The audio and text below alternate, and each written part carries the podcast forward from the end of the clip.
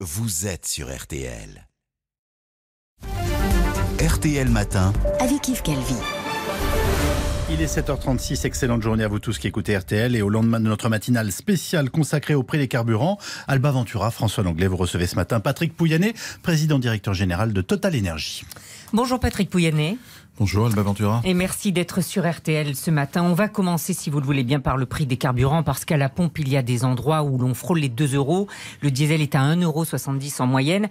Est-ce que le prix du pétrole va continuer d'augmenter? Ça, ça dépend des marchés internationaux. Il y a, il y a pas mal de tensions aujourd'hui sur le prix du pétrole, c'est clair. Il y a en fait une demande qui repart fortement et une offre qui est assez contrainte parce que ça fait plusieurs années qu'on n'investit pas assez. Ça, c'est le fondamental de ce qui se passe.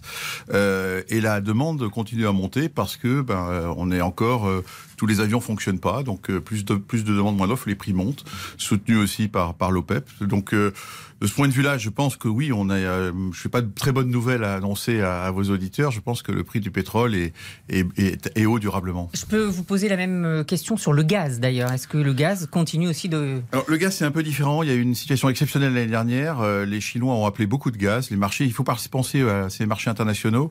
Et ça a entraîné tous les prix du, du gaz vers le haut. Euh, C'était très lié d'ailleurs à des phénomènes météorologiques, pas assez euh, d'hydroélectricité en Chine, au Brésil. Donc des prix sont montés. Là, aujourd'hui, ils sont soutenus en Europe par les tensions avec la Russie, mais on peut espérer que les prix du gaz pourraient, eux, rebaisser un peu, quelque peu. Mais alors, Patrick Pouyanné, quand dans une période de crise pour les Français, on engrange quasiment 15 de bénéfices, vous allez publier vos résultats demain, est-ce que vous considérez que Total doit faire un geste pour alléger la facture des Français? Oui, oui, euh, je pense. Euh, on, l'a fait, on avait fait preuve de solidarité. Euh, l'an dernier euh, pendant la crise du Covid en, en offrant des, des, des, cartes carburant, carburant à 1,5 million de, de, soignants hospitaliers. Euh, cette année, et là j'en profite aujourd'hui, on a, on, on, je pense qu'il faut qu'on fasse quelque chose nos clients. Euh, c'est aussi ça le partage de la valeur de la valeur ajoutée. C'est un grand débat.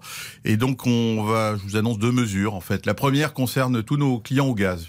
Les clients au gaz en ce moment qui chauffent en plein hiver voient leur facture augmenter d'à peu près 50%. Les prix ont été bloqués fin octobre, mais le gaz avait monté avant. Et donc, euh, on va leur faire un, un, chèque de 100 euros. À chacun de nos abonnés vont recevoir un chèque gaz de 100 euros de notre part, une remise sur leur facture. Le gouvernement leur avait donné 100 euros en décembre. On double le chèque pour cela. C'est 200 000 clients. Tous les clients de Total Énergie, 200 000 clients qui sont en situation de précarité énergétique. Les clients en situation de précarité énergétique recevront un chèque gaz de 100 euros. Là, dans quand? Ils vont le recevoir maintenant. Bah, là, la prochaine facture, on leur déduira, on leur a un avoir de 100 euros. Tous les clients abonnés en situation de précarité énergétique. Ce sont ceux qui reçoivent déjà le chèque énergie. Exactement. On double. Oui, ce sont ceux qui sont en situation de précarité. Euh, une action de solidarité que nous menons. C'est votre chèque énergie à vous, quoi. Voilà, mon chèque gaz. Euh, 200 000 clients c'est donc à peu près 20 millions d'euros pour l'entreprise, euh, ce qui est à peu près en gros 30% de la marge qu'on fait sur cette affaire, pour être pour être clair. Et puis euh, deuxième mesure. Euh, où nous avons réfléchi à ce qu'on pouvait faire côté carburant. Et là, on va viser euh, les zones rurales, les stations-service Total Énergie dans les zones rurales. C'est plus de 1100 stations. Pourquoi les zones rurales? Parce que c'est là qu'il y a les populations qui, pour lesquelles la voiture est le bien le plus indispensable. Mmh. Il faut amener les enfants à l'école, il faut aller travailler. Et donc là, ils auront une remise en caisse pour un plein de 50 euros. Ils auront une remise de 50 litres, pardon. Ils auront une remise de 5 euros. Donc 10 centimes par litre. Les prix à la pompe resteront les mêmes, mais à la caisse, ils verront une déduction euh, d'un montant de 5 euros pour 50 litres, 2 euros pour, euh, pour 20 litres. Et ça, dans les 1150 stations rurales de Total Énergie et pendant 3 mois. À partir de à partir de lundi. À partir de lundi, c'est la Saint-Valentin. Ça n'a rien à voir, mais à partir de lundi, le temps de mettre l'opération en place, euh, nous allons euh, donc tous nos clients dans ces stations Total Énergie, encore une fois, dans toutes les zones rurales. Les zones rurales, c'est les communes de moins de 6000 habitants et les axes qui les relient. Donc c'est un nombre significatif de Français. Là encore, l'idée, c'est d'aller vers les populations qui sont le plus impactées par ça hausse du prix du carburant. Alors il y a beaucoup de Français qui se disent, en voyant les profits faramineux des grandes entreprises, les vôtres, mais aussi ceux de LVMH, etc., de BNP, qui vont être annoncés dans les jours qui viennent. Ils se disent, ces grandes entreprises, euh, elles ne vivent plus que pour elles, elles ont au fond quitté la France et les Français. Cet argent considérable, qu'est-ce que vous en faites au-delà Qu'est-ce qu'on en fait de, de, de, la réutilisation pour une petite part de, des mesures que vous venez de nous annoncer Une petite part, encore une fois, à l'aune des résultats en France de mes réseaux, de mes activités de gaz et d'électricité, c'est à peu près 30% hein, que cette geste de solidarité que l'on va rendre quelque part aux Français. Donc c'est pas une si petite part que ça. Mais, mais il en reste beaucoup quand même. Hein. Oui, mais d'accord. Mais alors l'entreprise totale fait quoi? En gros, cette année, on va à peu près. Euh, alors c'est des sommes énormes, je sais pour vos auditeurs, mais une entreprise comme la nôtre euh, génère à peu près 48 milliards, près de 50 milliards de valeur ajoutée. Il y en a 20% qui va vers les salariés. près de 9 milliards. Donc c'est une somme Ce importante. sont les salaires, ça. Ça, hein. c'est les salaires et, les et tout ce qui tourne autour des salaires. Il y en a 30% que j'investis l'entreprise. Près de 13, 15 milliards. Donc 30% pour construire le Total Énergie de demain. 20% les salaires. Il y en a 20% qui vont à nos actionnaires, autant que nos salariés. Et il y en a 30% qui vont vers les États. C'est-à-dire les États. Ce Je verse à peu près 15 milliards euh, d'impôts, de taxes Y aux compris- États. Y compris en France. Y hein. compris en France, et en France à peu près 1,8 milliard, 1,9 milliard. Donc, et d'ailleurs c'est intéressant parce que l'an dernier, vous parlez de résultats historiques cette année, mais l'an dernier c'était les pertes historiques pour nous. Euh, personne ne le se rappelle. C'est comme le prix du gaz était le plus bas l'an dernier au En passage. raison de la crise sanitaire. En raison de la crise sanitaire, les pertes historiques. Et l'an dernier, en fait, je- on- les, les 5 les 48 milliards dont je parle étaient seulement 38, 10 milliards de moins. Et en fait, ce qui a joué l'accordéon, c'est les États. Les États avaient, l'année dernière, je leur avais versé 7 milliards. Cette année, je vais leur en verser euh, 10 de plus. Donc, en fait, euh, les grands gagnants de l'opération, enfin, moi, pour moi, Total Energy, euh, c'est entre 2020, perte historique, et 2021, résultat historique, c'est les États qui, ont prélevé l'essentiel du surplus euh, euh, que j'ai généré cette année. Le président Emmanuel Macron vient d'achever une visite en Russie, en Ukraine, pour tenter d'apaiser cette fameuse crise ukrainienne, les tensions qui lui sont liées. Vous connaissez bien Vladimir Poutine. Comment est-ce qu'il faut négocier avec lui? Est-ce que, selon vous, il est prêt à aller jusqu'à la guerre?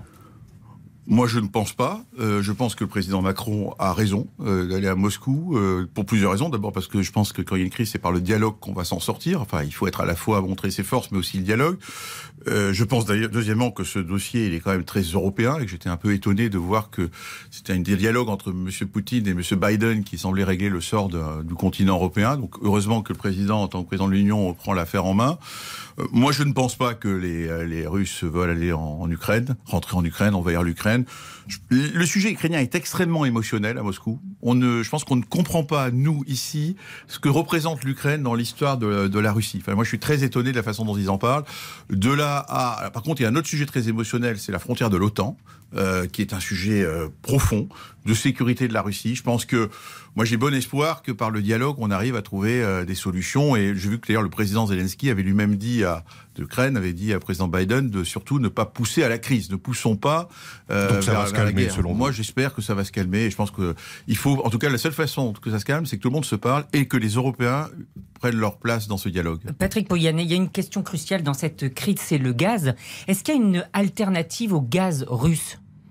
Euh, pour l'Europe, pas Oui. totalement, pas vraiment. La réalité, elle n'est pas là. Alors, je rassure tous nos, vos auditeurs. Oui. Cet hiver, pas de problème. Euh, On a, nous avons pris d'ailleurs des actions puisque nous contrôlons à peu près, enfin, nos 30% de tous les terminaux euh, qui amènent du gaz en Europe. Ils sont pleins, ils sont pleins jusqu'à fin mars, donc il n'y aura pas de crise gazière Pour, cet hiver, pour cet hiver. Mais par contre, s'il y avait un scénario du pire, c'est-à-dire euh, les Russes arrêtent l'approvisionnement en gaz brutalement au mois d'avril-mai, l'hiver 2022 serait beaucoup plus compliqué. Pourquoi? Parce que simplement pour amener du gaz, le gaz malheureusement il faut soit des tuyaux, soit ce qu'on appelle du gaz naturel liquéfié, c'est-à-dire des méthaniers. Et, alors, et pour construire un nouvel terminal pour importer des, du gaz naturel liquéfié, il faut à peu près deux ans. On ne sait pas construire euh, suffisamment de gaz naturel liquéfié en Europe dans ce délai-là. Donc et on a besoin de trouver un dialogue, le dialogue pour maintenir ces flux de gaz russes. Mais ça, Après, ça- ça- la leçon, c'est que l'Europe étant importateur de gaz, il faut qu'on multiplie les voies d'approvisionnement. Et qu'on qu'on ait des stockages, plus de stockage, et deuxièmement, qu'on multiplie les voies d'approvisionnement pour garder bateau, euh, donc. par bateau, euh, par, par méthanier. Et, et ça, ça risque de coûter donc encore plus cher pour le consommateur, ça? Ah, si en, Si cas, on- de, si en on- cas de crise russe, soyons clairs, euh, tous les prix, il n'y a pas que le prix du gaz qui va Oui. monter, le prix du pétrole va monter. Donc moi, je ne souhaite pas cette crise d'un point de vue honnêtement. C'est pas très bon hein, pour un, ça peut vous paraît bizarre, mais pour le patron de Total Energy, moi, je suis pas demandeur que les prix continuent à monter parce que nos clients, où qu'ils soient dans le monde, souffrent. Et à ce moment-là, qu'est-ce qui se passe? Quand les prix de l'énergie sont élevés Ils vont aller, euh, soit d'abord, ils commencent à consommer moins. On voit des phénomènes parce que leur pouvoir d'achat est impacté. Un an après le coup d'État militaire en Birmanie, vous avez finalement décidé, coup d'État militaire bien sûr, vous avez finalement décidé de vous retirer de ce pays. Finalement, les activistes qui vous critiquaient, qui vous demandaient de quitter ce pays depuis longtemps, ils avaient raison. Non, c'est plus compliqué que ça. Je pense qu'on on peut réécrire les histoires. D'abord, vous avez un coup d'État. Avant de partir en courant, vous observez ce qui se passe. Nous, on avait quelque part l'espoir, moi j'avais l'espoir, que la, la je veux dire, les mouvements civils de protestation pouvaient éventuellement renverser la junte. Donc on a observé ce qui se passait. Après, on avait vraiment, on était dans un dilemme profond qu'il faut bien comprendre. Moi, le patron de Total Energy, j'ai 300 salariés en Birmanie. Je peux pas dire tout ce que je pense publiquement de peur de les mettre en danger eux face à une junte militaire dont les mesures, on voit bien que les droits humains ne sont pas la, je dirais la, euh, la principale préoccupation. Donc on a Et par ailleurs, on produisait du gaz là-bas qui est absolument indispensable. On est arrivé à la fin, en décembre, moi j'ai continué, vous savez, on s'en renseigne, à se rendre compte que la situation devenait insupportable. Et donc, on a pris une décision qui est assez historique hein, dans l'entreprise, qui était compliquée. Euh, j'ai pu prendre cette décision de dire, bon, on va se retirer. Euh, on va se retirer parce que c'est plus possible de continuer à travailler dans ce pays. Alors après, il, il faut le faire en ordre, parce qu'encore une fois, le gaz qu'on y produit, c'est lui qui alimente en électricité les populations de Yangon, de l'est de la Thaïlande, donc il faut trouver un successeur. C'est une décision très complexe J'étais face à beaucoup de dilemmes. À la fin, j'ai considéré que nous n'étions plus en situation, je dirais, de porter nos valeurs dans ce pays-là. Or, une entreprise comme la nôtre ne peut travailler dans un pays que si quelque part elle est en, en ligne avec notre code d'éthique. Et on l'était plus. Patrick Pouyanné, vous avez changé de nom. Total est devenu Total Énergie, mais comme vous le savez, les habitudes ont parfois la vie dure. Et Total Énergie, ça reste encore pour les Français de l'essence. Est-ce qu'on peut décréter du jour au lendemain qu'on devient une entreprise verte? Non, on le fait on le décrète pas. Mais passer de Total à Total Énergie, d'abord, on y est passé justement à cause que vous avez dit. Une partie. Il y avait deux raisons. La première, c'est que Total égale pétrole. Total Énergie, c'est un peu plus compliqué. Ils voient le mot énergie avec un S, ils ont bien compris. mais ça va prendre du temps à l'adopter. Mm. La deuxième, c'est mes salariés. Parce que mes salariés ont besoin d'être fiers de l'entreprise. Et Total Énergie, pour les salariés, c'est très différent de Total. C'est une entreprise qui construit notre futur. Et fondamentalement, maintenant, c'est du pétrole, du gaz et de l'électricité. Moi, j'investis 25% de tous mes investissements mondiaux dans les renouvelables et l'électricité. C'est pas des petites sommes, hein. c'est 25%, ça fait plus de 3 milliards d'euros, donc c'est des sommes importantes. Dans quoi? Dans l'éolien Dans l'éolien marin, dans l'éolien terrestre, dans le solaire. Euh, nous avons maintenant 10 gigawatts. Alors 10 gigawatts, c'est en gros 6 équivalent de 6 réacteurs nucléaires de capacité d'énergie renouvelable. Nous en visons 35 et même 100 à l'horizon de la décennie. Donc on investit. Pourquoi? Parce que profondément, pour décarboner, puisque la crise climatique est là, il y a deux façons de le faire. La première, c'est l'électricité. Il faut des électrons verts. Et la deuxième, c'est de faire des biomolécules, de la biomasse.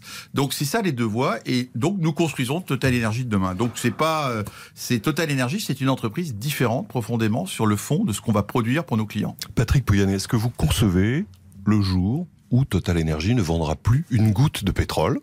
Est-ce que, ou pour poser la question de façon différente, est-ce que vous croyez au 100% renouvelable? Non, je ne crois pas à quelque chose de 100% renouvelable parce que simplement c'est intermittent et qu'il faut stocker de l'énergie. L'électricité ne règle pas tout.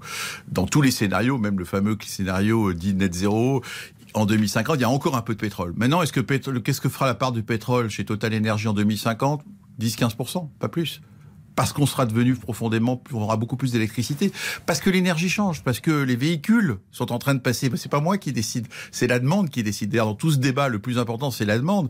Et quand les constructeurs automobiles décident de passer du véhicule à essence ou à diesel au véhicule électrique, ben moi je dois suivre. Donc en ce moment, ma préoccupation, c'est produire de l'électricité, construire des bornes de recharge pour apporter aux clients l'énergie dont ils ont besoin.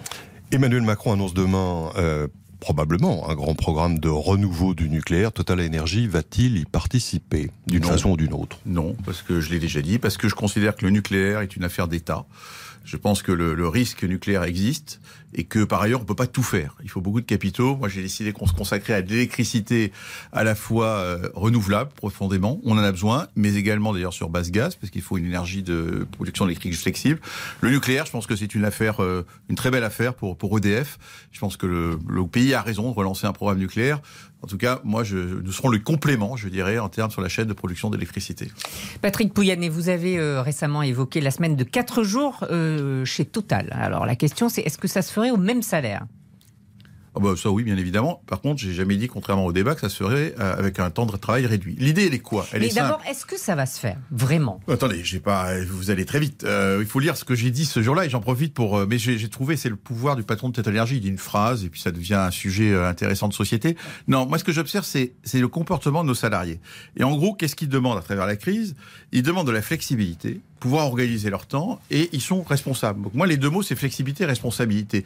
J'observe simplement qu'en ce moment, j'ai à peu près, quand la semaine, de la façon on leur dit, vous, avez, vous pouvez organiser votre temps avec du, du télétravail.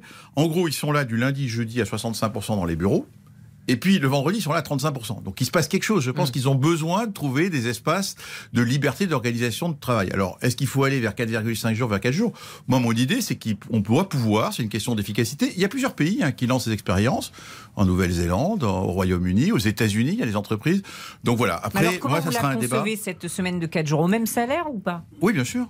Bien sûr, mais au même temps de travail aussi. Hein, c'est pas l'idée, c'est pas de au même temps de travail. Au... C'est Alors pas après, la on verra. du temps de voilà. travail, c'est au fond une répartition. C'est la, flexi- la répartition, c'est donner aux salariés, d'abord les considérer comme des gens responsables et leur dire, et grand, vous avez des flexibilités, le télétravail vous donne deux opportunités de vous organiser.